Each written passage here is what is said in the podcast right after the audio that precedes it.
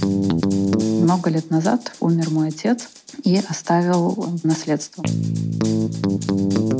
На счетах у умершего были несколько десятков миллионов рублей. Подождите, операция выполняется. Но загадочным образом они исчезли. Мне кажется, вообще не надо ничего оставлять. Надо просто сжигать все.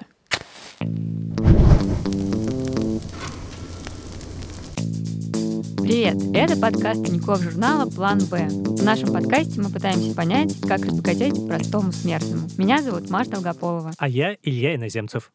Мне кажется, это было самое грустное представление на свете. Да потому что много грустных историй мы услышали про наследство. И многое про себя мы тоже поняли. Тема-то грустная. Да, что веселиться-то? Тема наследства оказалась грустной. Мы такие думали, что наследство — это короткий способ разбогатеть, а это короткий способ погрустить. В прошлый раз мы обсуждали, можно ли разбогатеть с помощью недвижимости, и поняли, что важно, с какого уровня достатка человек начинает. Поэтому мы решили найти людей, которые получили наследство. Это такой стереотип о коренных жителях мегаполиса, которые когда-то там давно получили жилплощадь за бесценок в хорошем районе, по ведомственному распределению, а теперь выгодно передают ее из поколения в поколение, вызывая зависть у всех классов, которым повезло не так сильно. Да, и вот нам с Илюшей, кажется, как раз не повезло. И вот мы хотим понять, дает ли эта финансовая фора какое-то серьезное преимущество, и есть ли шанс разбогатеть у тех, кому не стоит рассчитывать ни на какие подарки судьбы. Вот я, например, отношусь к людям, которые могут не рассчитывать на премиальные квартиры от родителей. То есть однажды родители мне дали 500 тысяч, о которых я рассказывала в прошлом выпуске. Это, думаю, есть мое наследство. У нашей семьи есть квартира в Волгограде, которая, надеюсь, что мои родители будут жить еще долго и счастливо, и она как бы стоит совершенно недорого, поэтому нету вообще никакой мотивации думать о том, что мне что-то там еще достанется. При этом всю мою жизнь вокруг меня ходили какие-то разговоры о том, что там есть квартиры бабушек и дедушек, которые тоже, естественно, были супер недорогими и и маленькими, и там даже кто-то успевал поругаться из-за части этой маленькой квартиры. У нас есть родственники, с которыми моя семья не общается, например. Я вот это все вспоминаю, и я даже, мне кажется, благодарна, что мне ни на что рассчитывать не приходится. Скажи, к какому классу ты примыкаешь, Илья? Хочу восхититься отдельно э, твоей историей про 500 тысяч от родителей, которые повторяются уже из выпуска в выпуск. Ну- И куда эти деньги ушли, я так и не понимаю.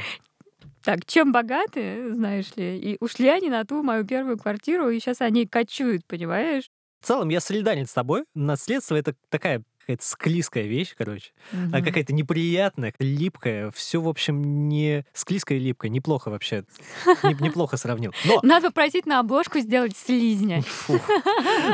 Нет, во-первых, пока мы разговаривали с нашими гостями, стало быстро понятно, что ну, наследство чаще всего это все-таки какая-то жилплощадь. Да, и ты тоже рассказываешь это, ну, как все вот эти ст- страшные истории, они так или иначе завязаны на жилплощади. Потому что в России главный актив — это жилье. Вообще мы ничего другого не умеем. Вот, любая история про жилье прочитай, мы об этом еще в прошлый раз говорили, это все время какой-то страх, это просто какая-то бесовщина. Для меня наследство, короче говоря, это максимально некомфортная тема, потому что она подразумевает смерть близкого человека, а я всех своих близких, как это неудивительно звучит, но я всех очень сердечно люблю.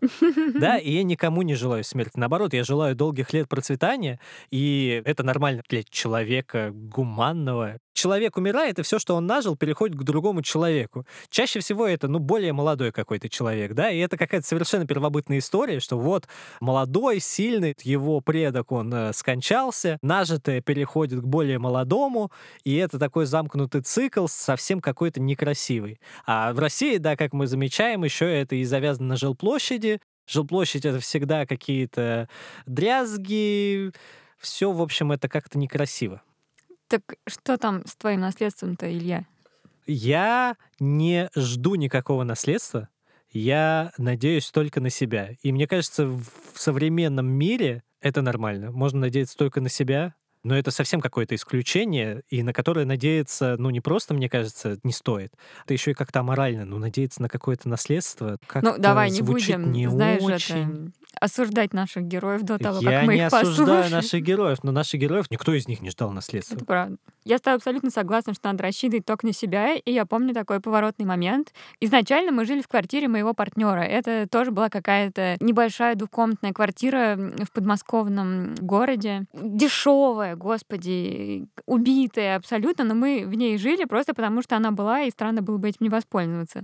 И в какой-то момент мы начали на себя испытывать давление от э, родственников, которые, возможно, даже не имели в виду ничего плохого. И мы приняли решение оттуда съехать, потому что это какая-то штука, которая вообще ничего не стоит, по сути дела, и которая портит нам жизнь и отношения с другими людьми. Мы поняли, что мы быстро и радостно заработаем себе на лучшую квартиру, и это вообще того не стоит. Поэтому я думаю, что мы приняли какое-то одно из самых лучших своих э, решений в жизни, и теперь мы вообще ни от кого не зависим, у нас прекрасные отношения со всеми. И еще я заметила, что вот эта недорогая квартира, которая бесплатная, она была сдерживающим фактором. Ну, то есть ты мог бы так сильно не упарываться, так много не работать, и как бы, ну, у тебя же есть где жить, там же не так плохо, ну, значит, все нормально. А когда ты рассчитываешь сам на себя, ты же с нуля придумываешь что-то как хочешь. Ставишь какие-то посильные цели. Так что мне очень нравится, как все вышло в итоге. Но речь же идет о какой-то недорогой недвижимости. А что бы было, если бы это была бы, я не знаю, квартира в центре Москвы или в Нью-Йорке? Так же легко бы мы отказались или нет? Я не уверена. Мне нравится, что у тебя такой разброс. Ну, там дешевая квартирка. А вот если бы у нас была квартира в центре Москвы, а то и в Нью-Йорке, ну, тогда бы я подумала. Ну да. О, С мужем своим я знакомилась где-то 4 года назад, и он мне там рассказывал, что жил с матерью, с отцом. Давно они вместе не жили, но буквально год назад он с ним виделся. Это была единственная их э, встреча в его сознательном возрасте. При этом он мне рассказал, что отец э, имеет какие-то крупные активы, является богатым человеком, э, но чем он занимается, ему известно не было, он это как-то скрывал. Это читательница ТЖ, которая решила остаться анонимной, так как история, которую она нам рассказывает, носит криминальный оттенок. Пару лет назад она вышла замуж за человека, у которого был богатый отец, с которым они никогда не общались. При этом, чем именно занимался отец, никто толком не знал. По данным пенсионного фонда, он ни дня в жизни не работал. Похоже, конечно, на сценарий к сериалу на канале «Россия-2». Я эту информацию приняла к сведению, но не думала об этом никогда в контексте того, что моему мужу достанется большое наследство. Во-первых, потому что отец э, был очень молод, а во-вторых, потому что он очень богат, и значит, у него вряд ли могут быть э, нерешаемые проблемы со здоровьем, думала я тогда. Но как оказалось, большие деньги не спасают э, от проблем со здоровьем и от смерти. Вот мы решили с моим мужем пожениться, и буквально через неделю после свадьбы мы узнали от э, родственников его отца, что его отец смертельно болен раком. Это, конечно, было большим шоком для нас, хоть мы его не знали, но было очень удивительно, да, что такой богатый молодой мужчина оказался болен такой серьезной страшной болезнью. И буквально через два месяца после того, как мы узнали, он скончался. В одной их то есть, встрече отец скользь упомянул, что якобы после моей смерти все достанется тебе. И я подумала, что все-таки стоит узнать, несмотря на то, что отношения между ними не было каких-то близких, есть ли у него какое-то наследство, есть ли у него завещание, есть ли в завещании мой муж. Мы проживаем в одном городе, отец проживает в городе на другом конце страны.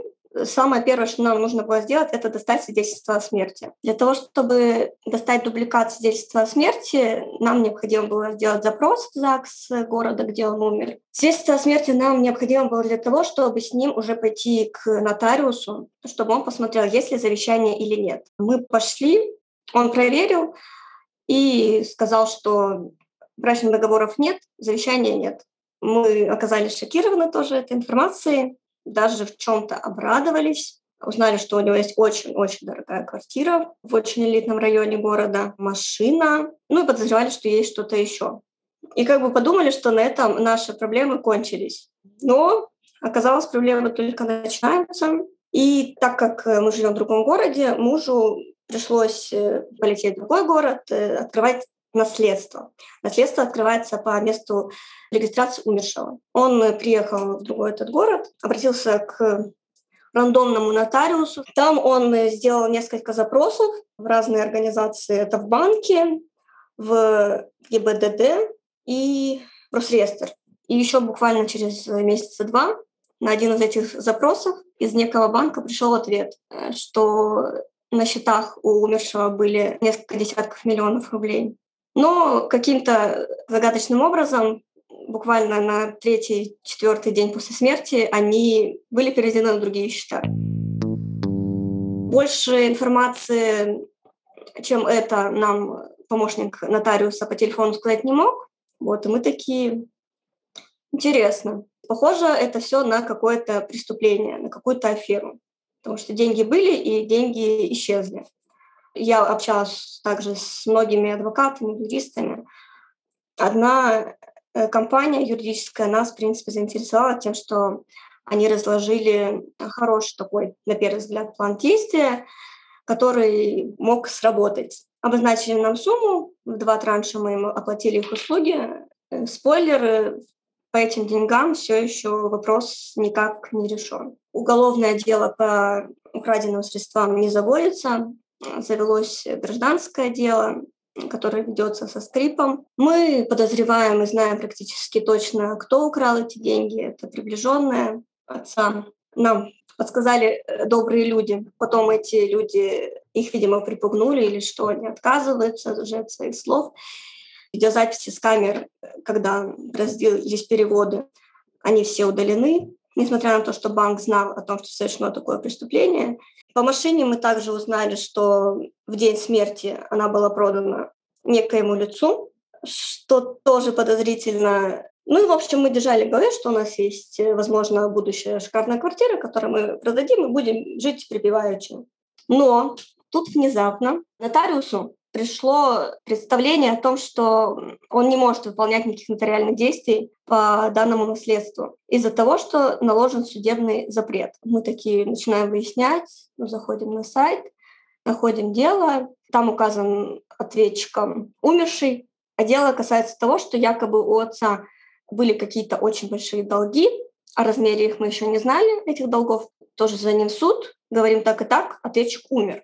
Они меняют ответчика на моего супруга. Буквально через пять дней нам приходит иск. И в иске содержатся такие суммы, которые выше всей наследственной массы. Там с учетом долга и с учетом какого-то очень большого процента за использование денежными средствами. Мы испугались и, и попытались отказаться от наследства, но позвонили нотариусу, нотариус сказал, а все, типа, уже нельзя отказаться. Думали, что делать, понимали, что ничего не придумали. Нам, наверное, на удачу позвонил адвокат э, той стороны и предложил мировое соглашение. Мы отдаем им квартиру, а они нам доставляют э, нежилое помещение и 10 миллионов рублей. И то есть долг э, считается погашенным. Квартира стоила, по моим оценкам, 90-100 миллионов рублей. На счетах деньги лежали около 40 миллионов рублей. Помещение стоило порядка 5 миллионов и машина 10 миллионов. То есть вы получили где-то 15 миллионов рублей? Да. Я так понимаю, что это все-таки какое-то неплохое для вас в итоге подспорье. Конечно, это очень большая сумма, которая обеспечивает хорошие условия для молодой семьи. Нам не нужно ни ипотеки, ни брать ничего. Мы квартиру купили в хорошем доме, но, опять же, непонятно, чем это закончится. Если все закончится плохо, то и это у нас могут забрать. Если дело с судом разрешится получить еще какую-то сумму, может быть, не все 40 миллионов, может быть, они также придут к нам с мировым соглашением. И согласимся мы с этим мировым соглашением, потому что ну, выбора-то особо нет. Ну или это может э, закончиться плохо, и тогда мы будем должны еще что-то. Что я поняла с этой истории, что бесплатных денег не бывает вообще, что чем-то придется платить в любом случае. Итоговая сумма с учетом юриста, нотариуса, тех пошлин, которые мы ему платили, разъездов, она где-то к 800 тысячам рублей приближается. Половина из этих средств это на юриста, э, что, мне кажется, много. Мы думали, ну, 300 тысяч в сравнении с тем, что мы можем там выиграть, это копейки. И большие суммы это, конечно же, вступление в наследство, потому что дорогое имущество. Ну и перелеты это другая часть страны. Муж летал порядка шести, по-моему, раз туда-назад.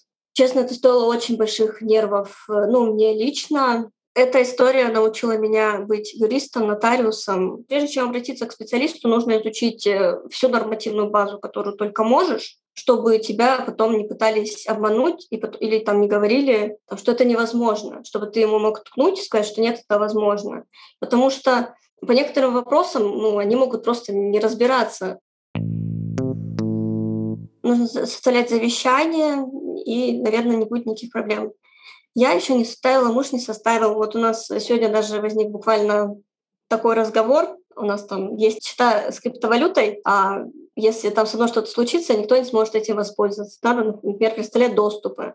Та ситуация, которая была у моего мужа, она, конечно, уникальная. Они не общались вообще, и тем не менее отец решил поступить так, оставить все наследство ему. Мне кажется, если близко общаться со своими родственниками, понимать, э, какие у них дела, какие у них люди вокруг, то такой ситуации бы не произошло. Мой муж пытался общаться, но он боялся, что его попытки общения будут восприниматься его отцом как желание покуситься на наследство. Он к нему подлизывается, а тот э, ему наследство якобы за это остается. Но получилось в итоге вообще ровно наоборот. Мой муж никак не пытался с ним общаться, и он поступил вот так. Мой муж воспринимает это наследство как некую компенсацию за то, что отца никогда не было в его жизни. Тем самым он успокаивает себя, может, какую-то там связь внутри себя с ним восстановил.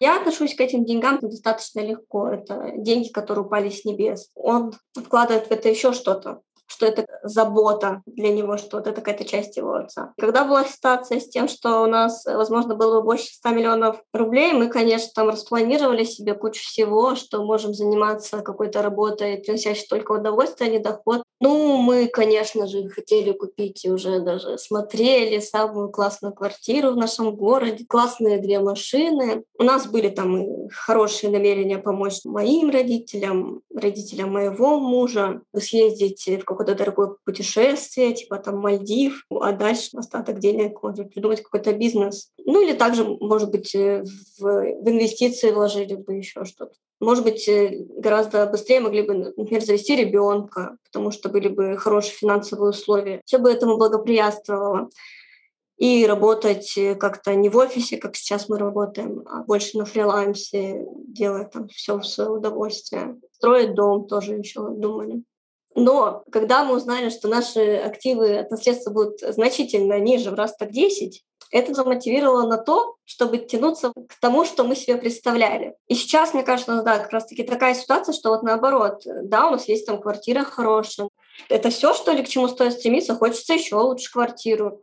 Но я так думаю, если бы, да, свалилось это большое наследство, было бы ли в нем счастье, тоже вопрос. Может быть, и хорошо в итоге, что так э, все пока что обернулось так, и мы не получили кучу денег, потому что, может быть, они бы нас кружили голову и сделали бы нас, как-то бы изменили бы наш характер и негативно повлияли на жизнь. Богатство — это, наверное, не всегда что-то хорошее. Я вообще посмотрела на вот этих всех людей, которые у нас отжали наследство. И я думаю, что они глубоко несчастные люди. И что деньги сделали их такими ужасными людьми. Они алчные, они не знают границ, но что самое страшное, они в своих глазах оправдывают свой вот этот поступок. Они считают, что мой муж пришел вообще, кто такой, и забирает деньги вот их друга или там еще кого-то. Причем тут вообще он, да? А они там были близкими ему, и они как бы имеют больше на них прав. Поэтому вот, мне кажется, богатство все нормы морали просто им стерло. Да, это, конечно, какой-то триллер мы прослушали. Когда речь зашла о том, что были обнаружены долги от наследства, там просто уже нельзя было отказаться, у меня мороз по коже пошел. То, что они получили 15 миллионов, это какая-то супер удача. Судя по тому, как эта история разворачивалась, я думала, они вообще останутся ни с чем. Я здесь хочу заметить, что мы просто вообще не представляем обороты денег в регионах, это раз, а два — это то, как эти обороты на самом деле контролируются совершенно серыми людьми. Мы никогда не оперировали в нашем подкасте такими суммами. У нас никогда речь не шла вот о таких десятках, сотнях миллионов рублей, которые где-то хранятся у человека, про которого никто толком ничего не знает, включая его близких. И это страшно. Ты думаешь, что жизнь опять-таки ограничивается там Москвой, Санкт-Петербургом каким-то и окрестностями, а потом оказывается, ну, что столько всего происходит в России вообще, и столько заинтересованных людей в чужих деньгах. Но вообще меня возмущает, э, сколько действительно сил потребовалось на то, чтобы получить наследство, и сколько денег. Ну, то есть это просто возмутительно. То есть ты вот сидишь и думаешь, что, возможно, у меня есть там какой-нибудь богатый дядя, да, и сейчас вот наследство обрушится на меня, а в итоге тебе надо просто миллион рублей выложить просто ни за что и что у тебя на счетах находится такая большая сумма денег, и она так быстро куда-то теряется, и о ней никто ничего никогда не слышит. Вот это все-таки, это, знаешь, это уже не сериал для России 2, это реально какой-то такой Netflix, какой-нибудь сериал «Озарк». 40 миллионов, а? Ну вот известно же, что там вот э, можно хранить до миллиона четыреста, по-моему, чтобы они не пропали. Ну какие хоть 40? Итак, мы поняли, что все дела, которые завязаны на наследство, они чаще всего связаны с чем-то не очень приятным. Или какими-то темными дрязгами, или тем, что ты не всегда можешь быть уверен с тем, что что-то вообще получишь. Мы попросили еще нескольких читателей прислать нам свои истории о наследстве, и хотим поставить две истории, которые доказывают, что с наследством никогда просто не бывает. 25 августа 2018 года умер мой отец. Он был во втором браке, и после него осталось только имущество. Наследственное дело очень долго не хотела открывать его жена, и в итоге мне пришлось запрашивать дубликаты документов, даже свидетельство о рождении. То есть она утверждала, что документы все потеряны. А выдается только один оригинал свидетельства о смерти, и без него не открыть наследственное дело. Потом она очень долго обманывала, говорила, что отца долги, говорила, что там серьезные люди, они там будут со мной разбираться. Есть э, расписка, долги, ну, в общем, какие-то такие вещи, что лишь бы я не открывала дело, я сразу поняла, что будет нелегко, будет нечисто. Но когда нотариус открыл дело и сделала запросы, а все осложнялось тем, что мы находились на расстоянии, то есть я живу в Московской области, а наследственное дело открывалось в Санкт-Петербурге. Его дистанционно мы с нотариусом часто там общались. И так я узнала, что у отца нет никакого имущества, кроме доли в квартире. Оказалось, что на следующий день после похорон его жена со своим сыном от первого брака, то есть он а, не сын моего отца, поехал в МФЦ, где зарегистрировал договор дарения. Оказалось, что якобы по договору купли-продажи мой отец накануне своей смерти продал машину этому же человеку, а вторую машину он якобы продал за 1100 километров от места, где он умер э, на следующий же день, э, еще какому-то человеку, которого я не знаю. То есть мне его фамилия была абсолютно незнакома, и ВКонтакте я его тоже там среди друзей отца найти не смогла. Было два суда. Первый был суд о вселении, нечинении препятствий, передаче ключей, разделении лицевых счетов. Это был суд на долю в квартире. А второй был суд об остальном имуществе, то есть мой адвокат соглашался с тем, что оно было отчуждено, но незаконно, и мы просим компенсацию за то, что, собственно, вот так все было поделено. Нам, понятно, не хотелось владеть этой долей с этими людьми, нам хотелось получить компенсацию и обо всем забыть. Наверное, чуть проще было, потому что они не являлись суд. По квартире мы довольно быстро выиграли, но суд, опять же, много раз делал неправильно. Например, забывал вызывать ответчиков, забывал им передавать, и потом началась пандемия. В августе, наконец-то, мы рассчитались. В июле нас с пристав вселил в эту долю, и мы ее продали в августе. То есть все с первым делом. На данный момент я получила 50% того, что мне причитается по решению суда. И вот исполнительное производство возбуждено, пристав приехал на работу, начальнику организации бухгалтеру передал, получил отметку о принятии на своем экземпляре и отрапортовал мне, что с марта должна наконец-то получать какие-то выплаты. Ну, я как бы спокойно к этому отношусь, не то чтобы очень жду, но интересно, наконец-то заработает ли это, потому что другой пристав в Санкт-Петербурге как бы был очень-очень медлительный, и я взыскала сама, договариваясь с ответчиками, больше, чем смог это сделать он.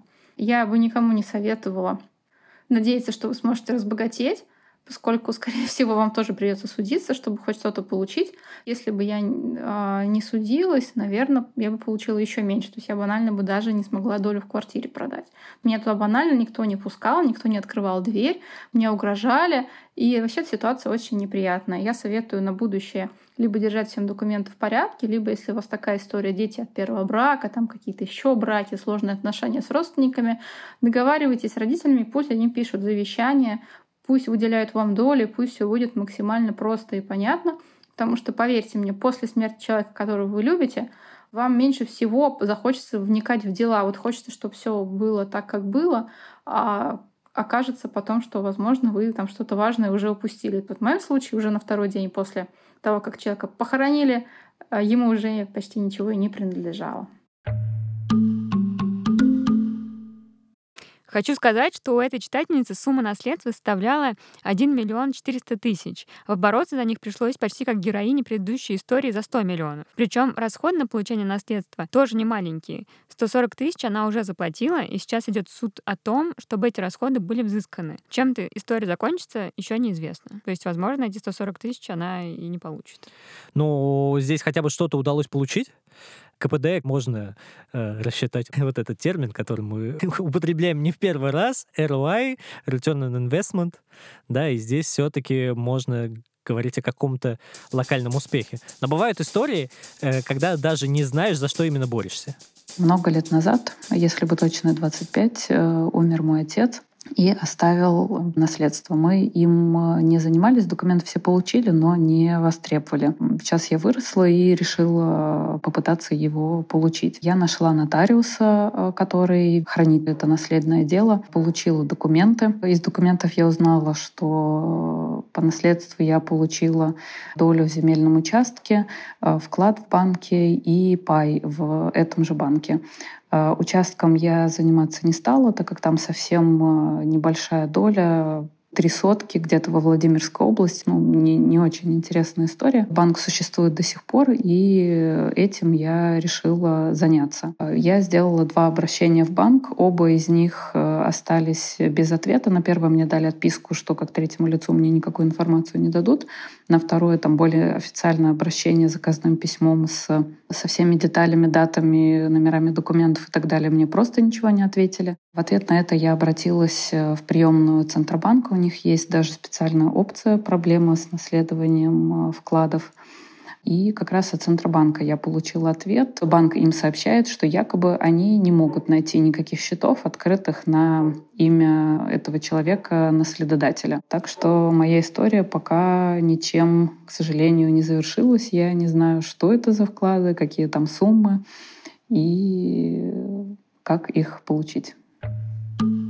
О, ты знаешь, я уже что-то устала от этой Санта-Барбары, и хочется всем сказать, господи, просто работайте, и, скорее всего, вам не понадобится тратить свои силы на какие-то вот эти непонятные, неприятные дела со странными людьми, и таким образом вы э, свою энергию направите в финансовое русло, которое принесет вам кучу денег. И зачем вообще вы это делаете? Ну, с другой стороны, вот кто знает, да, если мы с тобой попали бы в такую ситуацию, наверняка э, червь жадности бы нас как подточил, и мы тоже как давай ходить и... Слушай, ну вот, во-первых, мне кажется, что здесь совершенно речь не идет про червя жадности, да, как ты выразилась, а здесь скорее чувство какой-то справедливости социальной. Да, это да? я согласна. Потому что ты понимаешь, что это твое наследство по праву, да, там, по крови, всегда хочется реально его получить. Ну, это справедливо, потому что это твой родственник, да, который оставил деньги, и они должны, ну, по праву переходить к тебе, если не предусмотрено родственником иное. Второй момент — это действительно впечатление после всех историй достаточно тягостное у меня складывается.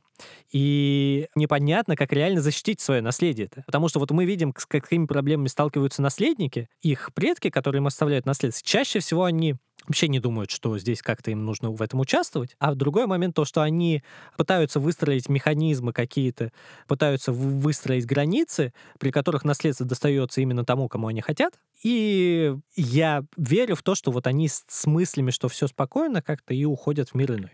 Но как мы видим по этим историям, это все совершенно складывается не так. Есть очень интересный документальный фильм 2009 года, называется «Искусство воровства». Там рассказывается история так называемого фонда Барнса. Это школа искусства, основанная в начале 20 века Альбертом Барцем.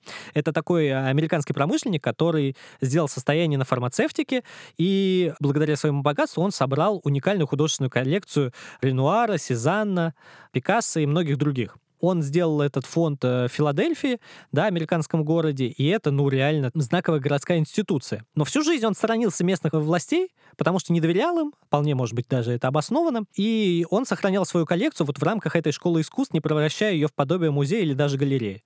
В его школе искусств был выстроен так процесс, что преподаватели, они находили учеников, находили самых ярких представителей, то есть тех, кто тянулся к искусству, да, и при этом, э, ну, институт-то был открыт для всей широкой общественности типичная такая благотворительная история. Она э, не коммерческая, он не пытался на этом заработать и не считал это правильным. В своих записках, в своих каких-то документах, которые после него остались, это все фиксировал. И он постарался составить завещание таким образом, чтобы его частное собрание так и оставалось образовательным институтом и не становилось городским музеем, чтобы это не расхищали вот эти все э, городские чиновники. Но вот после его смерти да, оказалось, что у него такое железобетонное завещание, с которым никто ничего не сможет сделать, что нотариус, у которого это завещание составлялось, он всегда будет настаивать на своем, и Барнс составлял еще он руководителем близких себе людей, которые разделяли его ценности. Но руководители как бы менялись, нотариусы тоже не везде они могли бороться с системой.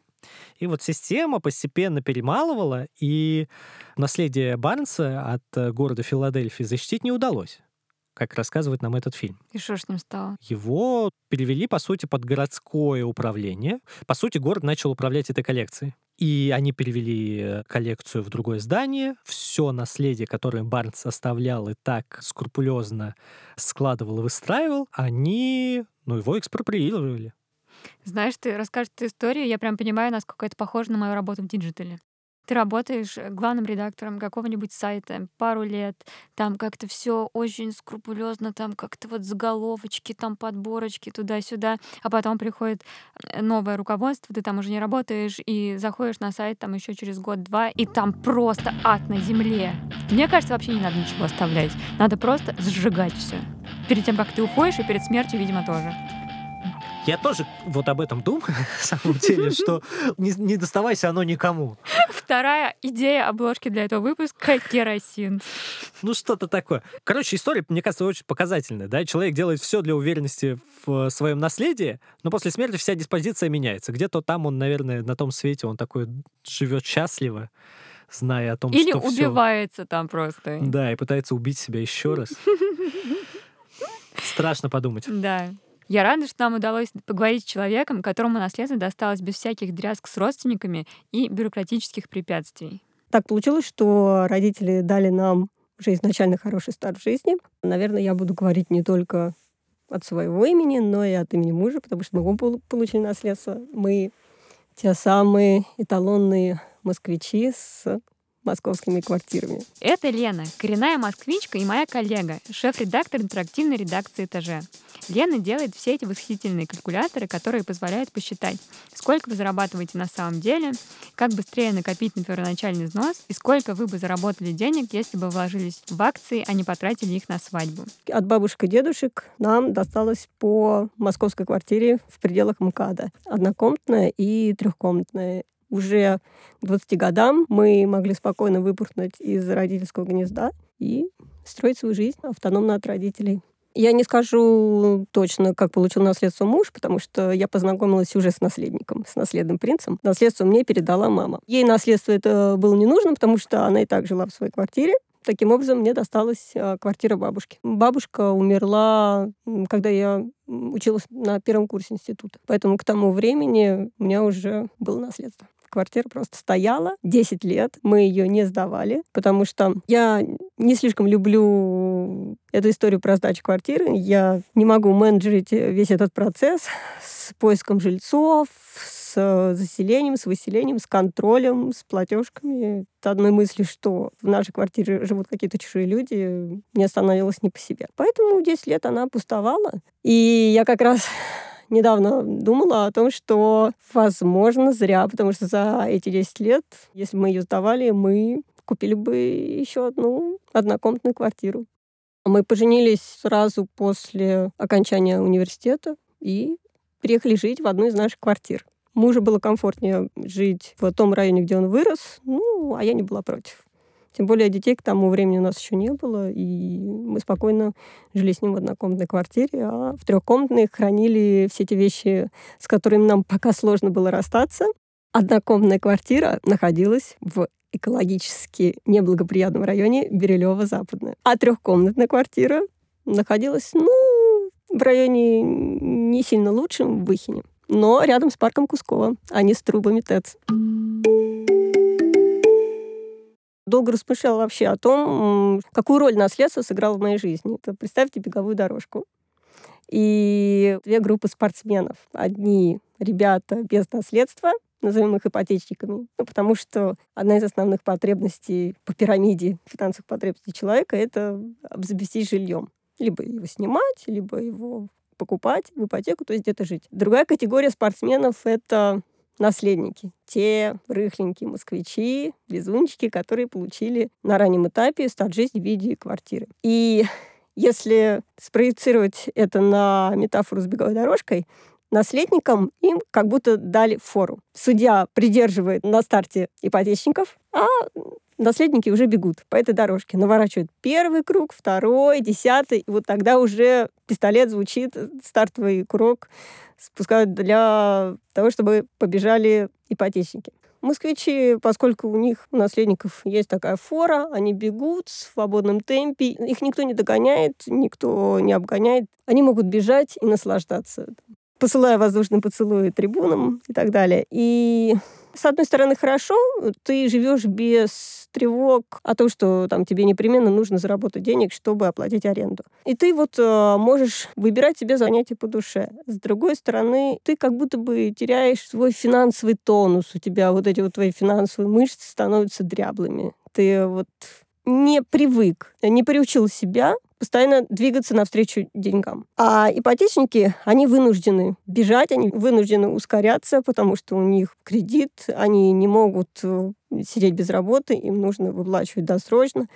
И таким образом они входят в какой-то такой темп, набирают скорость, с течением времени они досрочно гасят свои ипотеки, растут карьерно, достигают успехов и финансово в более лучшем тонусе, чем наследники. У меня нет э, амбиций особых э, зарабатывать как можно больше, стремиться карьерно расти. Зачем? Мне классно заниматься тем, чем я занимаюсь сейчас. У меня нет амбиций идти там куда-то дальше руководителем, туда, где больше платят. И я работаю, и мне очень нравится моя работа, мне очень повезло, что эта работа по душе, но в то же самое время она приносит деньги.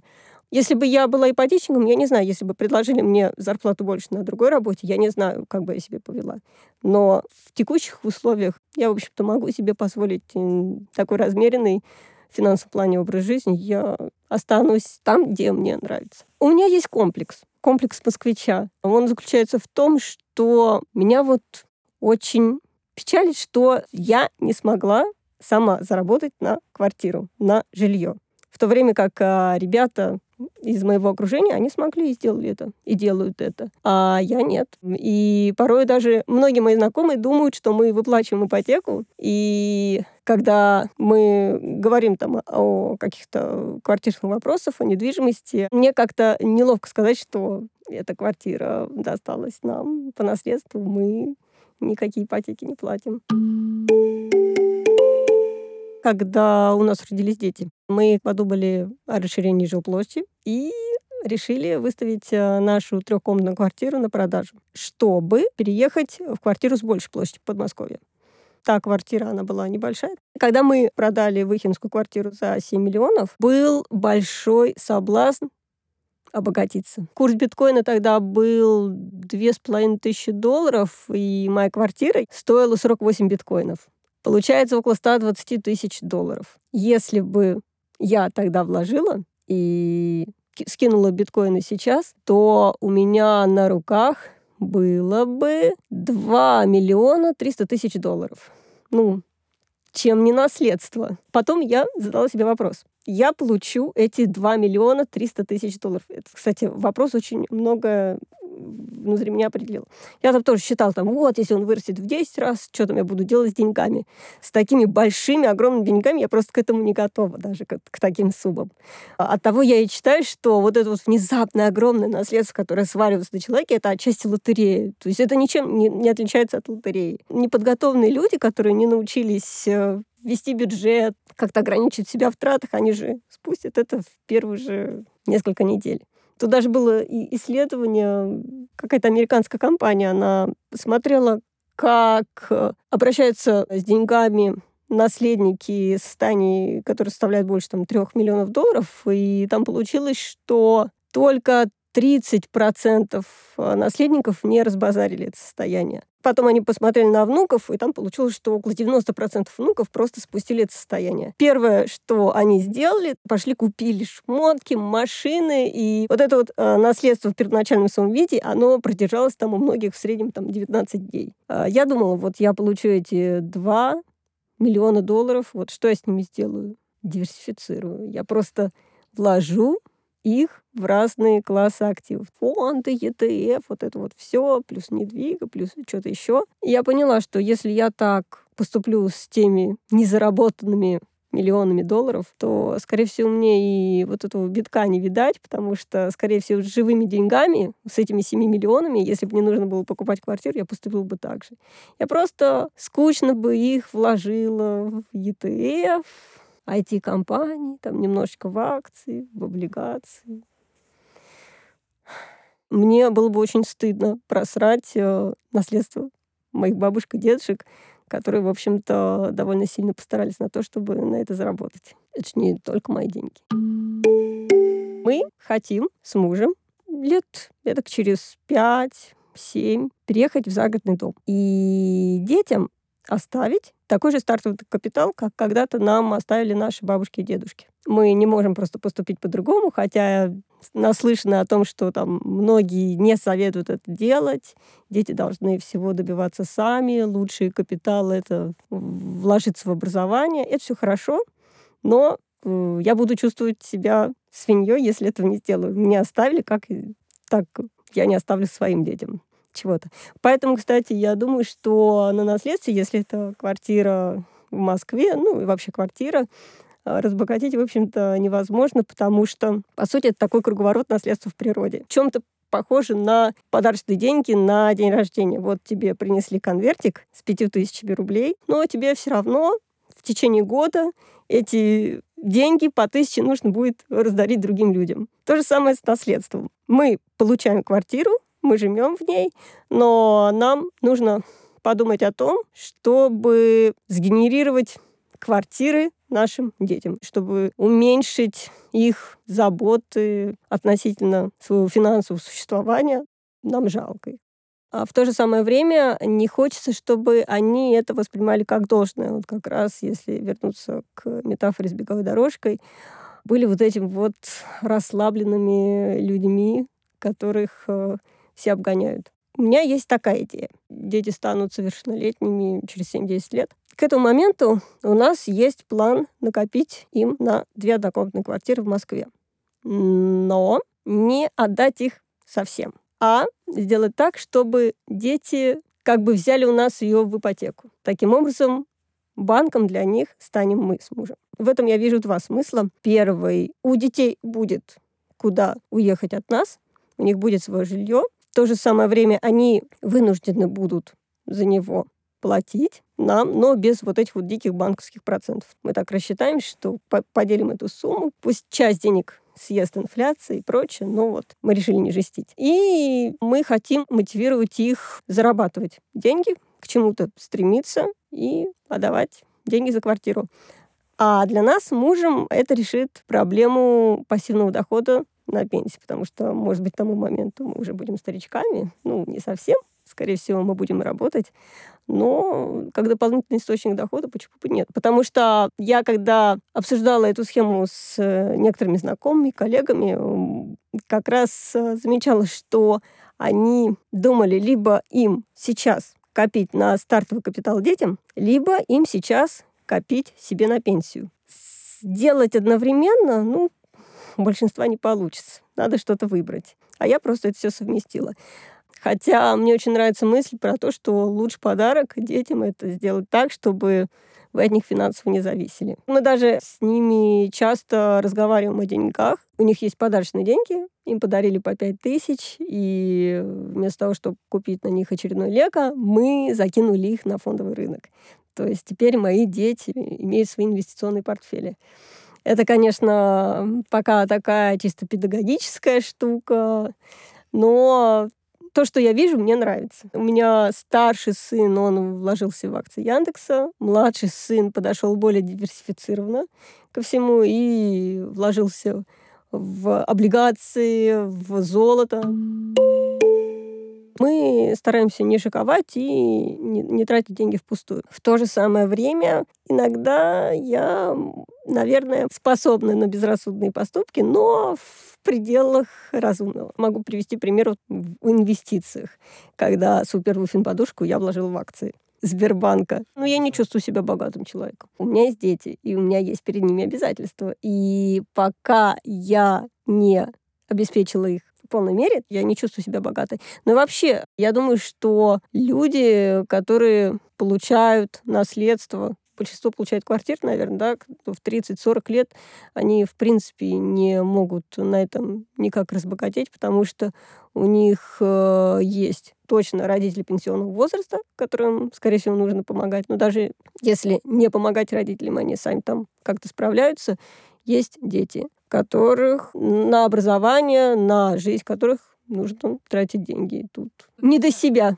Я не стремлюсь к богатству. Я стремлюсь к тому, чтобы избавиться от тревог за свое будущее. А для этого мне нужно понимать, сколько мне для этого нужно денег. Я, когда принимаю какие-то решения, финансовые в том числе, я стараюсь держать эту цифру в уме. Я ее не назову, но я ее держу в уме и калибрую свои решения.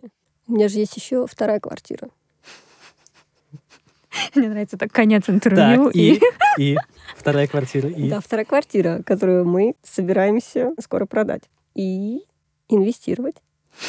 Совсем недавно я думала о том, что вот мы сейчас продадим квартиру, и вот что было бы, если бы мы ее продали в марте, так, и вложили в акции Теслы, ой, мы бы снова разбогатели. Конечно, не так сильно, не там, как с биткоином, но тоже неплохо. И вот момент есть стоп-слова, а есть у меня вот стоп-образ. В этот момент ко мне приходит Никита Юкович, шеф-редактор инвестиций в Тиньковом журнале, вот его образ, и произносит два слова. Диверсификация и ребалансировка. И все. Я тут же откладываю этот калькулятор и понимаю, что да, в Теслу 5 миллионов я вкладывать не буду. Мне снова не удастся разбогатеть. Меня план Лены, конечно, очень восхищает. Мне всю жизнь говорили, вот тебе будет 18, и с 18 ты сама. Ну и в целом плюс-минус так получилось. Конечно, не было такого, что в 0000 меня выгнали за порог, но мне транслировали, что ты должна сама устраивать свою жизнь. Я бы, наверное, хотела, чтобы мне оставили квартиру. Но, с другой стороны, не слишком ли сильно это потом как-то определяет твою жизнь? Ты знаешь, что родители очень много сил вложили в то, чтобы купить тебе эту квартиру, и наверняка отказывали себе в чем то э, Лена, вот я знаю, отказывает себе сейчас в покупке дверей в санузел, потому что я как человек, недавно сделавший ремонт, знаю, что двери нынче очень дороги, и понимаю ее, конечно возможно, у детей было бы ощущение, что они обязаны это принять и э, жить так, как хотят их родители. И вот я думаю, не слишком ли много давления в этом. Я считаю, что хорошо, что у Лены есть план. Наличие плана — это лучше, чем его отсутствие, а у Лены реально пользуется всеми возможностями, которые там у нее есть. Потому что у меня, например, такого плана нет. Мой план — это так, ну, сейчас как-то это, значит, сейчас как-то на накопим все, там через лет 20-30, значит, это все обустроится, а там дальше посмотрим. Лена как бы эту точку уже, на самом деле, она находится через 20-30 лет. И мне кажется, что это удачный задел, да, удачная какая-то фора. Как дальше она с этим поступает, это ее дело, в это вообще не хочется влезать. Я очень рад, что в нашем мире все-таки на 10 историй наследства, которое как-то сложно там делится между родственниками, которые ссорятся между собой, все семейные узы рушатся и все такое, на 10 таких историй есть одна такая Лена, который все складывается. Я не знаю, хочется, чтобы у всех так было на самом-то деле. Когда Лена описывала свою жизнь, как они размеренно к ней относятся, я, конечно, немного позавидовала. Потому что я вот так думаю про себя, а вот если бы у меня были другие какие-то начальные условия, была бы я сейчас тем же человеком, что я есть, или нет? Пришлось бы мне так много работать? Или, может, я уехала бы сейчас в кругосветное путешествие? Немного философии. Значит, мы тут рассуждаем о том, как разбогатеть простому смертному. Но мы не решаем вопрос, а зачем вообще это нужно на самом-то деле? Вот это ты решил, конечно, знаешь, просто в середине сезона. Ну да, мы же наконец-то в кои-то веке дошли до сумм, которые реально делают человека богатым, ну или вывозят его в верхнюю процентиль. Не, ну вообще, да, за цифры в этом выпуске у меня прям гордость. И да, дальше просто, ну, когда мы э, рассуждаем вообще на эту тему, следующий вопрос после того, как ты достигаешь какой-то степени богатства, возникает, а зачем оно? Мне кажется, что мы заложники вот этого какого-то культа успеха, что все время нужно куда куда-то бежать, все время что-то делать. Вот нельзя сидеть на месте. А что, если бы вот тогда мы не оказались там на, на грани бедности, какой-то вот это вот что-то такое. Я была на грани бедности, да, мне хватит. Вот у нас бы не было этого стимула, оказались бы мы в том месте, в котором мы оказались сейчас. Да нет, наверное, это же вообще все ничего не значит. И все на самом деле нужно просто наслаждаться жизнью. Наслаждаться квартирами, которые достаются в наследство, может быть. Я так считаю. Давай я задам тебе вопрос, который мы обычно задаем нашим героям. Что бы ты сделал, если бы у тебя было очень много денег? Ну, для начала я бы прогулялся как следует. А там дальше я бы посмотрел. Не знаю. Это сложный способ. Знаешь, когда вот мы сейчас коснулись наследования, стало понятно, что много денег — это очень опасно, это сильно выматывает, и непонятно, что с ними делать. Вот я, знаешь, я поэтому не, не могу ответить на твой вопрос. Я не знаю просто, что мне делать с таким количеством денег. И никто, мне кажется, не знает. За очень маленьким процентом людей, которые являются исключением. А я бы, наверное... Ну, ты же знаешь, что я люблю посидеть, все осмыслить. Вот, мне кажется, я бы тоже посидела и все осмыслила.